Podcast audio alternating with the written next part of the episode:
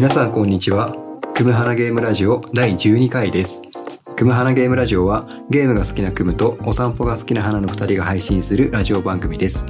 ゆるく楽しく安全にを大切に僕たちがその時感じた心の動きを記録して後から振り返ることを目的にそれぞれの趣味と心の動きの話などをしています。ということで、花さん今回もよろしくお願いします。よろしくお願いします。今日、まあ、いつも通りうん1週間の振り返りっていうところからお話ししていきたいなと思うんですけど、はい。はい、この1週間いかがでしたか？えっ、と、一番印象的だったのは、はい。また、ツイッター。続ツイッターはい。ですね。続、ツイッターなんですけど、うんどうでした？面白いことが起きましたね。うんなんでしょう。えっ、と、先週メインでお話ししたのは、はい。自分のツイッターだったんですけど、うん、そうでしたね。最後に、はい。あの、矢沢永吉をぶっ込んだら、マーケティング勉強用の方のが、はい。いつもなら一人二人にしか見られないのに突然50人に見られたみたいなうん話をしたと思うんですけどそっちの方の話ですねお勉強用の方はい。とっても面白いことが起きてはなんとい。うん。あその前にうん。その、えー勉強用のツイッタうん。ー、えー題材にしている本はうん。えーマーケティング界の帝王とも言っていいかもしれないですね、えーはい。神田正則さんの本を読みながらはい。書いてるんです、うん。うん。えー神田正則さんの本を読んではい。印象に残った文をちょろっと書いてその後に自分の感想を書くっていうやり方でバーってアップしてます、でハッシュタグに、はい。えー神田正則あとマーケティングって2つ、はえー入れてるんですねい。うん。そしたらこの間、うん。えー神田正則さん本人からはいいいねをいただいたんですよ すごくないですか？あの、そうですね、すごいですね。で、すごいし、神田正則さんツイッターやられているんだっていう、それあそれも今知りましたが。っちりやってるみたいで、えー、すごいですね。4, 4つぐらいいいねくれて、えー、わあ神田正則さんだと思っ ごて本人登場。ご本人登場であのうん。早速はい。あのメンターというかそのコーチをしてくれている方に「はい。神田正則さんご本人からいいねもらったんですけど」うんって連絡したら「うん。あそれはすぐにありがとうございます」って DM 送ってくださいって言われたから、えもうすぐに「分かりました」って言って神田さんも泣くほど嬉しかった感動しましたありがとうございますって打ったんですね。はい。でそれはもう返信なんて返ってこない体で、はいもちろんこっちも打ってて、うんまた「いいね」とかくれたら嬉しいなぐらいだったんですね、はそしたら昨日開いたら返信が来ててい。つ。も書いてくれてありがとうございます。ニコって言って、えそれを。ダイレクトメッセージくれたんです。すごい。わーっと思って、すごい。有名人とコミュニケーション取ってるつ取っちゃいました。えー、すごい。そツイッターそんなことが起きるんですね。起きますね。あの、えただ、ーはい。ほんと100、100何十とか、うんそんな分量をはい。神田さんのことしか書いてないわけですよ。あのツイッターに。例えば神田さんがエゴサーチした時に、はい。多分引っかかりやすくなりますよね。まあそうですね、うんあのポイントあいつもこの人書いてるなみたいなそう、あんだけ短期間にギュッと神田さんのことしか書いてないやつでできたら、多分、引っかかりやすいんですよ。うんでも、有名な方とつながれる世の中なんだなって、それなかったらまず無理じゃないですか。うんそうですね。でもこんなに、簡単ではないけれども、うん。しっかりと自分が発信をしていくことで、はい。つながれるっていうのが分かった体験。でした。えー、すごいですね。素晴らしいですね。なんかよくあるのがまあ花さんもブログ書かれていたりとかするからうん。ですけど、これ書いてて誰見てくれてるんだろうなみたいなうん、のあるじゃないですか、ありますね。でアクセス解析とか見ても別にそんなめっちゃなんていうんですかね賑わってる PV1 万とか稼いでるページとかでもなかったりすると、もう僕が昔やっていたブログとかってやっぱり50から100とかだったんですよね、まあ、日の日のアクセスとかが、うん。だから見てくれてるので自分の知り合いとかうんだけだったんですけど、そのこれって世の中の人たちにはやっぱ見られてないんだろうなみたいなのがどっかにああって、でもツイッターだとよりなんかそれが距離感がブログよりかも近い感じがするし気楽な感じがするし全く違いますねやってみると、うん。ブログとツイッターインスタ。うん。これ彼らは全然違いますね。なんかそれでいくとそのブログ書いててツイッターもやってるじゃないですか、うんうん。やはりその相乗効果みたいなのを感じられたってことなんですかね今回のって。あーブログがそれでなんかいけてる感じになったかっていうと、うん。私の場合そうではないんですけどね。あそっか。今回のやつはそのああそうそうそう、ねそもそもあそもそもマーケティングの勉強用っていうのもあったし、はい。でも、えー先週から引き続き自分のうん。お仕事につなげるようなツイッターもやっていて、うん。あ確かに何かがすごく変わったそっちの方は何かがすごく変わったわけじゃないけれどもはい。確実に「いいね」の数が増えたりとかあのその前の週までは「いいね」なんてうん。ほとんどなかったんですよ。見てもらえる記事とかつぶやきはあったけど「うん。いいね」を押してもらえるっていうアクションとかはもらってなかった。でもこの1週間で「いいね」がつくようになりだから着実にその1週間1週間つぶやき続けてはアクションが多くなってきてる。い。うん。外からの。だからこれは、まあ、1ヶ月ぐらいでこういう感じになるんだったらはい。地道にほんと1年とか2年やると積み重なっていくんだなって思いますね。なるほど。へうん、ー素晴らしい。あありがとうございます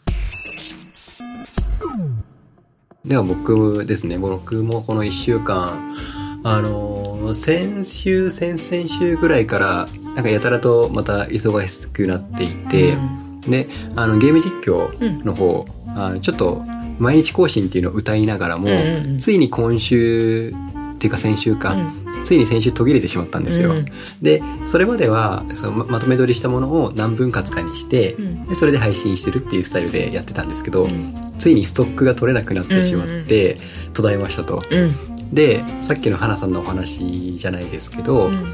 やっぱ僕のその YouTube のチャンネルって今26人ぐらい、うん。あのこの番組始めた当初に比べれば増えているんですけど、あでも、まあ、26とかっていう数字なので、まあこれ正直あの毎日配信とか言いながらも、うん。毎日配信できなかったところで、うん。別に誰も困んないよなとかってちょっと思ってたんですよ、うんうん。見てる人そんなにいないし、うん。って思ってたんですけど、うん先週コメントいただいてですね YouTube の方に、はいはい。あの続きはまだでしょうかって。すごい。コメントがあって、それこそすごい。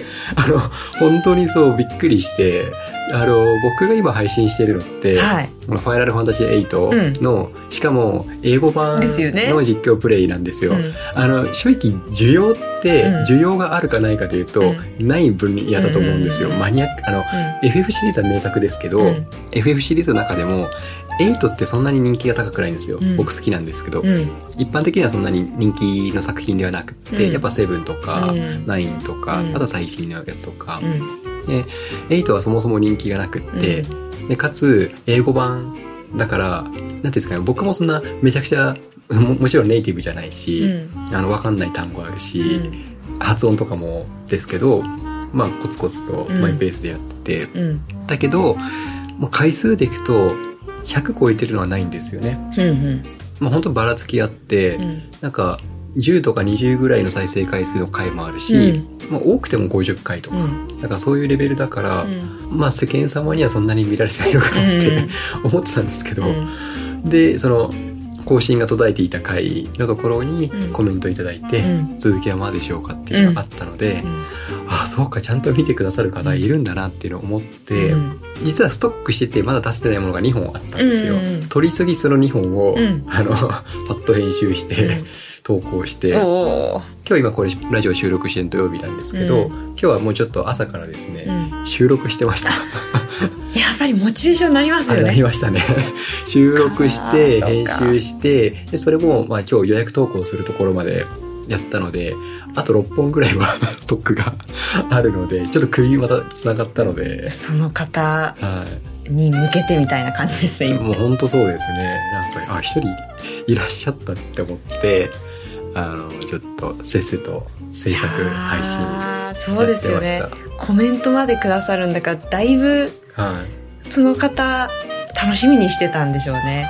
そうですね、なんか、うん、ちょちょっともう本当にどどのポイントを気に入ってるかわかんないですけどでもまあ見れ見ていただいてるっていうのは確かなので、だって例えば自分が好きな、はい。あの YouTuber さんの番組うん。見ていて、まあ、コンスタントに皆さん例えば何曜日何曜日とかやって配信する方多いと思うんですけど、はい。例えば水日とかで、はい。えーじゃあ日曜日になりましたうん。あれ？今日アップされてないなってうんちょっと思うけど、はコメントまでは私の場合あややらないからい。そうですよね。うん。相当相当相当見たかったらやっぱコメントをすると思うんですよね心配だしうん。だからその方は相当見たくてしかもちょっと心配だったと思うんですよ あなんか、ま、毎日なのにこれまでずっとそうだったのにどうしたのかしらって、ね。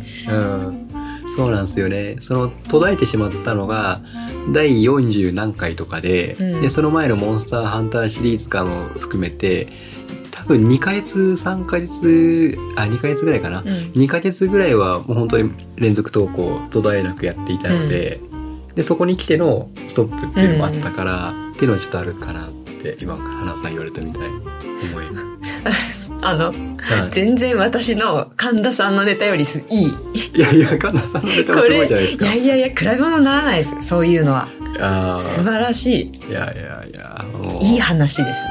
そう。で、でも、花さんの話とうん。僕の話と共通するのは、僕らが別にその1万人のフォロワーいるわけじゃないうん。けど、本当に一個人としてうん。発信しているものうん。をちゃんと誰かが見てくれていてでそれに対してわざわざコメント、リアクションをくれる方が世の中にいるんだなっていうのを、そうそうそなんかネットとのつながりっていうのをちょっと実感できたなっていう。わ、かるわかる。はいそんな一週間でございました。はーい。はい。じゃあ、花さん、はい。今回はですね、うん。テーマとして、あの、漫画です。うん。こちら、うん。田中圭一さんっていう方が書かれていうる、ん。若気の至りっていううん。本ですね。うん。ちょっと今回この若気の至りっていうルポ漫画、うん。これをもとにお話ししていきたいなと思っています。はい。で、最初ですね、この、まず作者の田中圭一さん、うん。あのどんな方かっていうと、1962年生まれ、だから今61歳ぐらいですかね。うん60歳から61歳ぐらい。うんあの大学卒業後、小池和夫劇画村塾っていうのかな？うんに第一期生として入学。うんで、翌年、ミスターカワードうんで漫画家デビュー。うんで、漫画家さんなんですよ。うんで、86年開始のドクター秩父山うんがアニメ化されるなどの人気を得る。うん大学卒業後はおもちゃ会社に就職。うん週刊少年サンデーにも不定期で昆虫物語ピースケの冒険うん。を連載した。うん。パロディを主に題材とした同人誌も創作。うん。で、著作にうつ抜け、田中圭一のペンと橋などがあるっていうことで、うん。で僕この田中さん実は知ってて、うん。今紹介した著作のうつ抜けっていう漫画うん。で、あ僕田中さんのことを知ってて、うん。なんかこの絵のタッチが、なんかちょっと手塚治虫っぽい感じもあったりとかして、で、なんか馴染みがあるなって思って、うん。この田中さん自身もそのうつ抜けっていう漫画書いた時に書いたのは、うん。ご自身もそのうつでうん。苦しんだ時があって、うん。で、そこから復帰、うん。寛解して、で、ご自身とか、うつで苦しんでいる方、悩んでいる方にインタビューして、それを漫画化してっていうことを伝えられていて、うん。で、その、ルポルタージュって知ってます？花さん。うんどういうものですか？あのルポルタージュって、うん。例えばインタビューとかをして、うん。それを記事とかうん。何かに起こしてうん。世に出していくっていうものなんですよ。よよよくあるのがインタビューで、うん。ね、その新書とかで、ルポなんとかなんとかうん。みたいな感じで、うんあのその業界とか、うん。そのある分野とかうん。の人たちにインタビューしたものを、うん。そのインタビュアーの人がうん。書き起こしてうん。本にして出すとかっていうのは結構あるんですけど、うん。この田中さんの場合はそれをうん。漫画でやってて、へでえ最初の「うつ抜け」っていうのがうつに関する話で、うん。今回の「若気の至り」っていうのはうん。ゲームクリエイターの人たちにうん。インタビューして、うん。それを漫画にしたっていうものなんですね。この漫画でインタビューされている方々っていうのが、うん。もう有名な方ご本人っていうかやっぱやっぱ作品ですよね。作品が有名で「うん。ファイナルファンタジー7」うん。を作った坂口さんとか、うん。龍が如くシリーズを作った名越さんっていう方がいるんですけど、うん。セセガの。うん。その方とかあとマザー、うん。マザーって知ってますかね？えマザー2のマザあそう、あの糸井重里さんが、うん。あの企画とかをしてプロデュースなのかな？であと星のカービィ。うん。星のカービィが桜井さん。うん。桜井さんってあのスマブラとかも作ってる。ん？あスマブラ知らない？何ですか？あそっか。スマッシュ任天あのスマッシュブラザーズ。はいはいはいわかります。ああよかよかった。ですねあのちょっとスマブラは結構有名だから勝手に略すと？スマあスマブラ？スマブラ。スマそう覚えておきます。はい。そう。とかあとその初音ミクは知ってます？あそれは知ってますね。そう初音ミクの誕生秘話とか、うんあとえっ、とぷよぷよとか、うん。なんかそういうものそれぞれそういう作品とか他にもあるんですけどうん。あのその11人の方々にインタビューしてうん。でそれを漫画にしてっていうものなんですね。うん。で一つのお話あたりペ15ページとか、うん。そのぐらいなのですごく読みやすくって、うだけど読みやすいけどその短い話の中になんかすごいギュッと詰まってるというか、うんうんなんか漫画ならではの分かりやすさがあって、うんそうさらっと読めるんですよね。うんなんかいろんなこのゲームクリエイターさんの話とかをうん知る、あ見ると、うん普通ゲーム遊ぶ時って作り手のことって特に子供の時とかそうだったんですけど、うん作り手のことってあんま意識しないんですよ。あんまりどころかあまあ、基本意識しないですよね。意識しようがないですよね。そもそも。僕子供の時にあったのが、よくロールプレイングゲームとかで遊んでいて、あの、RPG。RPG とかだと最後クリアした時に、うん。あの映画みたいな感じで、うんうん。エンドロールっていうかスタッフロールとかそれが流れてくる、まあ、ゲームによってそれがオープニングに流れてくるものもあったりするんですけど、エンドロールとかを見た時に小学生だったかな当時。うん。あなんかゲーム作ってる人たちってこういう人たちがゲーム作ってるんだって僕思ってたんですよ。うんうんこの若気の至りに出てくるゲームクリエイターの方々もうん。どうやってこのゲーム業界ゲームに興味を持ってゲーム業界に入ったかっていうのもエピソードとしてあって、うん。皆さん全員ではないですけど、うん。ゲームのエンディングとかを見て、うん。あこういう人たちがゲあのゲーム作ってるんだっていうのを見て、うん。僕もちょっとゲームゲームを自分でも作ってみたいなって思った人が結構いて、うんなんかやっぱりなんか自分がいいなって思ったものがあって、うん。それをどんな人が作ってるんだろうなうん。でそれで自分もやってみたいなっていうのは、なんか結構その自分その道に行くきっかけとなり得るんだなと思って、うんそれっていろんなものに共通すると思いますね。なんか。うん、それそうですね。私が前の会社に入ったのも、うん。まあ要はそんな感じかなって今思いましたもんね、あ、まあ、きっかけになる人がいて、うん、あきっかけになる文章があってはいこれを書いた人はどんな人なんだろうか。みたいな、うん。あこんな人なんだな。でえ実際に会ってみてあこんな仕事があるんだな。ああ自分もやってみたいなみたいな流れだったので、うん。ちょっと近しい感じがしました。そうですよね。本当に自分が好きで興味持ったことだったら、うん、やっぱそこまで行きますよね。あそうですね。多分花さんもいろいろ調べるのが好きだったりとかすると思うから、うん。だし多分このクリエイターさんたちとかもあじゃあ自分もこれ作ってみみよう作ってみるのはどうしたらいいんだろうかっていうところで、えっと、ここに登場される方ってうん。多分年齢で言うと今若い人でも40代とかなのかな、うーん。40代以上？うん。40代50代60代うん。ぐらいの人たちが出てくるんですよ、うん。僕らより上の年代ですよね、うん。だからその方々がうん。若い時にどうやってゲーム作っていたかみたいなのも、その僕知らなかったんですけど、うん。例えばと桜井さんうん。あの星のカービィを作ったうん。桜井さんは子供の時にうん。ゲームの体験うん。なんかコントローラー使ってキャラクターを動かせるっていうことになんかすごく感動というかうん。面白さを覚えてで僕この漫画読むまで知らなかったんですけど、うん。でその桜井さんが中学生の時にファミリーベーシックでゲーム作りのコツを学んでって書いてあるんですよ。うん。ファミリーベーシックってなんだって思って、ちゃんと注意書きも書いてあって、うん。ファミリーベーシックって1984年6月に任天堂が発売したフうん。ァミコンの周辺機器、ベーシックの文法に基づいた簡単なゲームプログラムをうん。自作できるっていう、そのファミコンでゲームプログラムを作れるうんその周辺機器があったんだっていうの知らなかったし知らない。でそれを桜井さんはやその時に自分でゲーム作りのコツを学んで、うん。で高校生の時にとあるゲーム企画キャンペーンで賞を取ってみたいな。へで今も現役バリバリのゲームクリエイターとして、えー活躍されているっていう。ーもうじゃあちっちゃい頃からクリエイターだったんですね。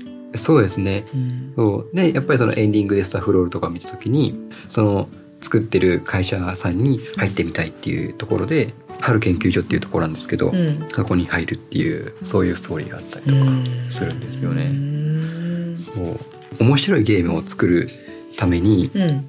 エピソードとしてあるんですけど学生時代、うん。バイト代でゲームソフトを買いまくってうん。ひたすら研究していました、うん。ゲームの面白さは何によって決まるのかについて、で高校時代からそういうことをやっていたんですってもう研究なんだ。そう。でそういった研究を繰り返す中で、うん一つのかん考え方っていうのがあって、うん。それはリスクとリターンはゲームの面白さの核なんですって。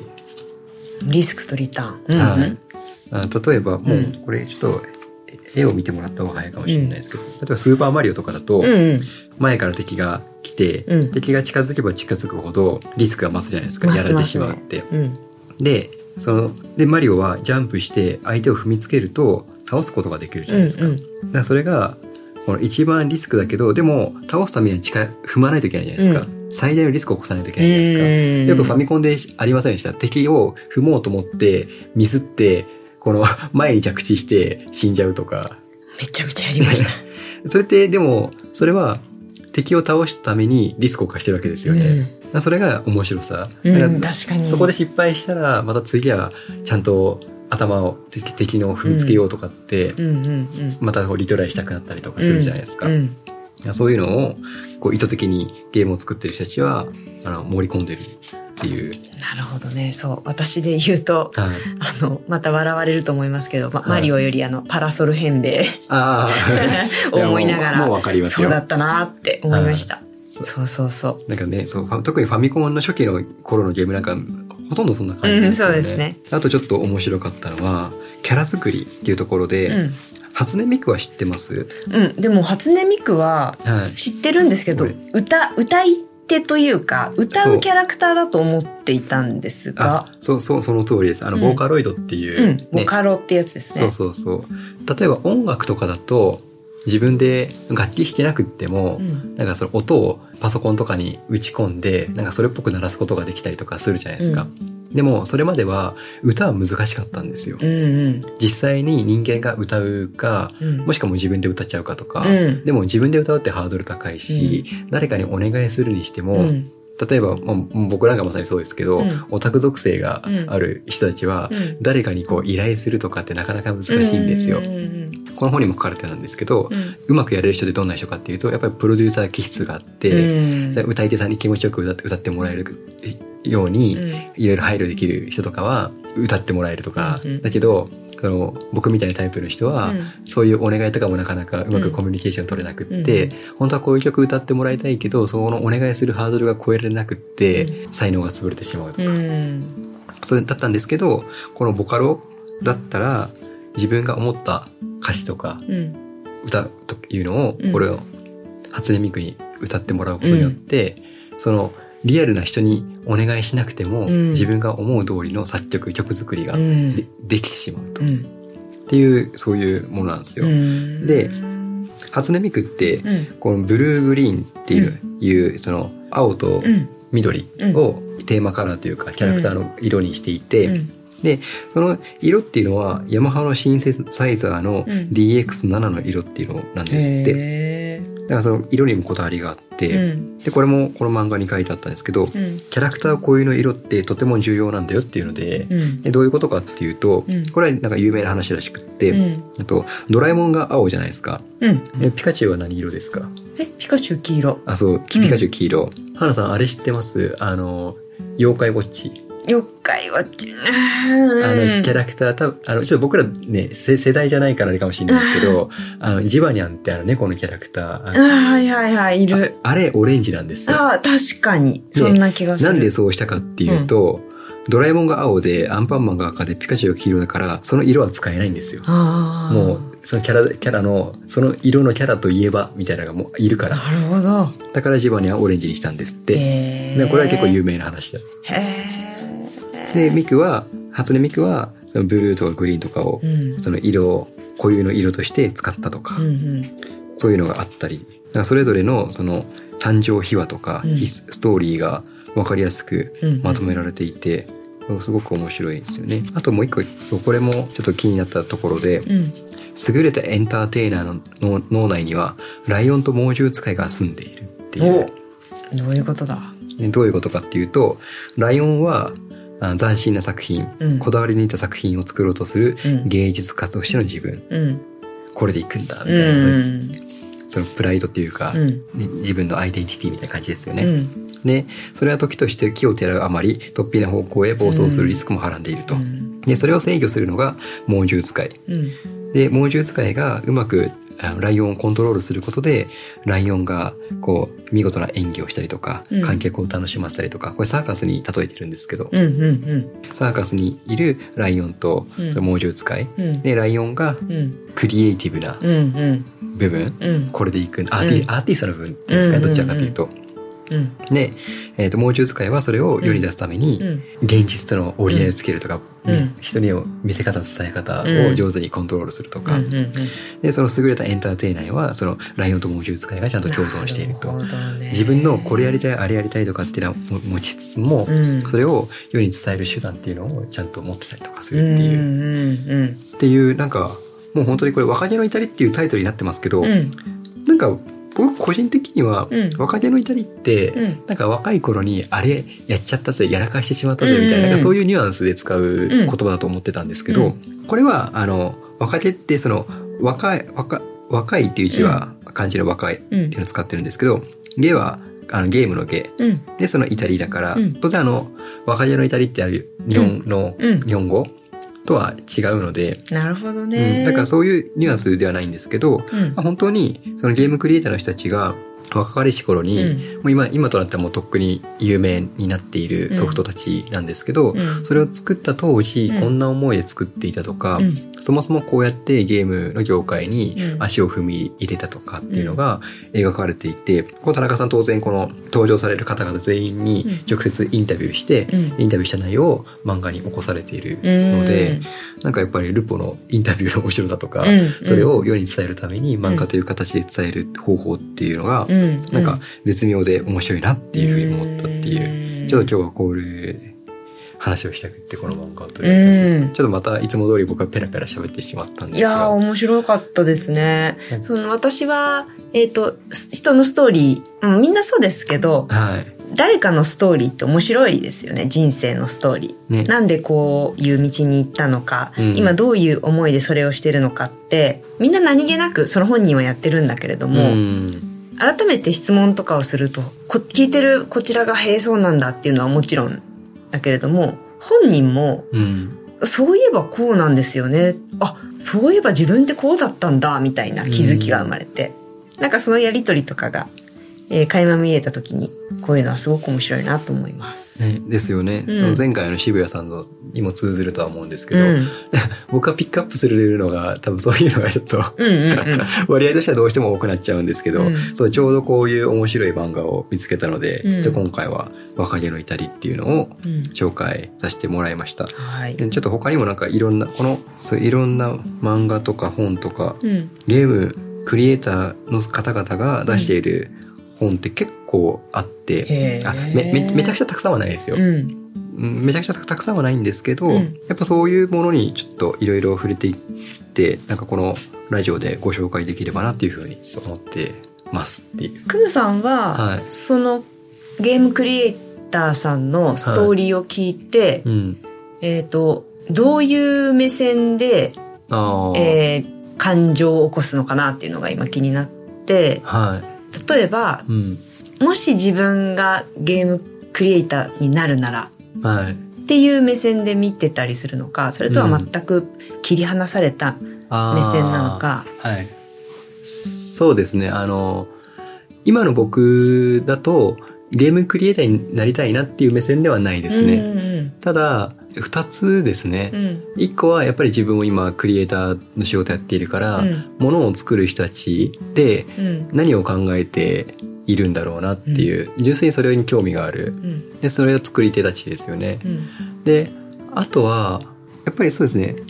今はって言ったのは、うん。今はもう僕は別な道を歩いているから、うん。今からちょっとゲーム業界っていうのはなかなかうん。考えづらい、うん。ももちろん全くゼロとは思ってないですけど、うんで、えっと、そのもう一個はもし子供の頃の自分が読んだら、うん。あこういう道も手段もあるんだなってもっと広がったなっていう,、多分子供の時にその小学校の時の将来の夢って一個はうん。ゲームプログラマー、うん。ゲームを作るプログラマーになるっていうのが僕の一個の夢だったんですよ。うん。でもあのそれ掲げてみたものの、うん。何にしていいか分かんなかったんですよね、うん当時ネットもなかったし、まあ、田舎だから情報もそんなにないし、当然周りにはそういうコンピューター関係の仕事をしてる知り合いもうん。大人たちもいなかったからうん。全く何していいか分かんなかったんですよね、夢掲げたもののみたいな、うんで気がつけばそれでなんか自然消滅したみたいな感じ、別の道にい行ったっていう感じなので、うん。だからもし子供の頃の自分だったらこれを読んで、うん。ゲームクリエイターの道もあったかもしれないなとかそんなことを思いなうんがら、うんうん。今の自分と子供の自分とっていう二つの面で見てる感じです。面白いですね。子供の自分に向けてみたいなところがあるんですね。うん。でそのクムさんの中の小さなクムちゃんがはい「あそうなんだ。そんな道もあったんだね」って喜ぶみたいなうん。感じが見えましたね。そう。で喜ぶプラス、ん。なんか例えば自分のうん甥っ子とか姪っ子とかいるから、うん。もしかしたらなんかその甥っ子姪っ子がうん。ゲーム業界に興味持ってたりとかしたら、うん。あこういう道もあるよこういう人たちがいるよっていうことを言えたりするかなって思ってて、うん。だから全く自分が今から子供時代に戻るってことはできないけど、うん。今の子供たちに向けて何かこう伝えることはできるかなとか、おーいいですね。それがありますね。それはありますね。もしこのうんラジオを聞いてうん。くれているゲームクリエイター志望の子がいたとしたらあはい。その子はクムさんの話を聞いて「あそうなんだ」うん。まず本屋さんに行って若気の至り買おうみたいな。そことがあるかもしれないですね。あるかもしれないですね。うん。はい。いやでもその子供じゃだけじゃなくてもしかしたら、あはの私たちと同じ年代の方とか、もしくはそれより年上の方が「あまだまだいけるかもしれない」って なるかもしれないですね。い。そうですね。あの、うんそう。あの、ゲームって本当に幅広くって、うん僕もあの、全然追っかけられてないぐらい幅広いんですよ。うんで、億単位で制作費価値で作ってるゲームもあればうん、一、人でうんうん作るゲームもあったりとか、うんでそれインディーズゲームとかって言ったりするんですけど、で、それが、どっちも共存できるんですようね。んそれはなんか自分で作ったゲームを配信する場があったりとかうん。するので、うん。だからなんか今から例えば僕が任天堂に入ってうん。とかってなかなか思いづらいですけど、うん。でも今から僕が一人だったりもしくは34人とかの少数でうん。なんかゲーム作るとかっていうのは割と現実的かなとか、なんかそういうの浮かんだりするので、ありですね。ね、なんか全然全然遅くはないかなっていう。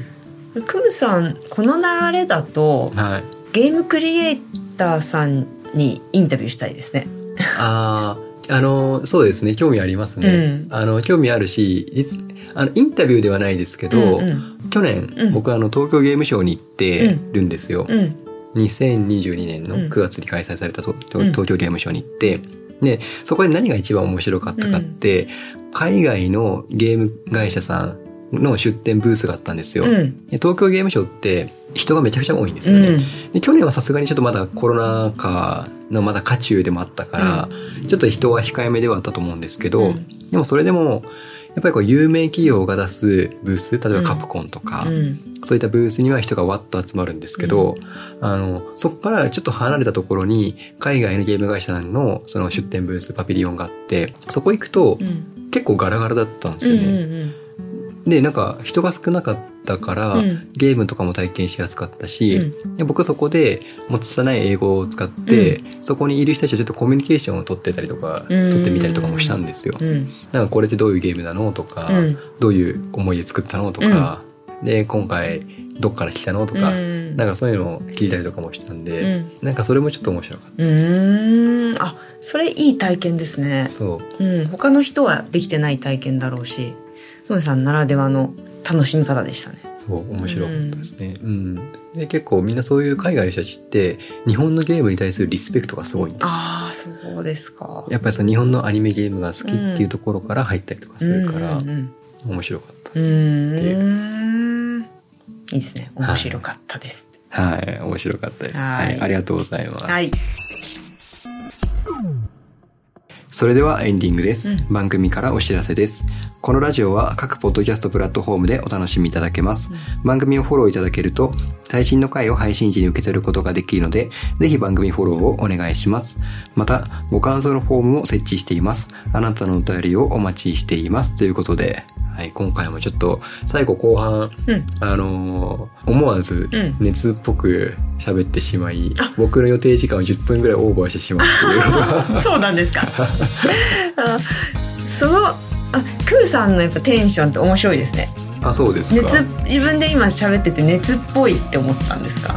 あ、本当？あその世間一般的な熱っぽくないかもしれないけど、うん世間一般の熱っぽいはもう、このマイクべちょべちょになっちゃうやつあそっかそうそうそうそう。全然、あと、あと10倍、20倍熱っぽくていいと思いますよ。わかりました、はい。ちょっとそんな自分を出せるかどうかわかりませんが、はい。えっとはい今はい最後までお聞きいただきありがとうございます。ここまでのお相手はクムと。原でした。また次回もよろしくお願いいたします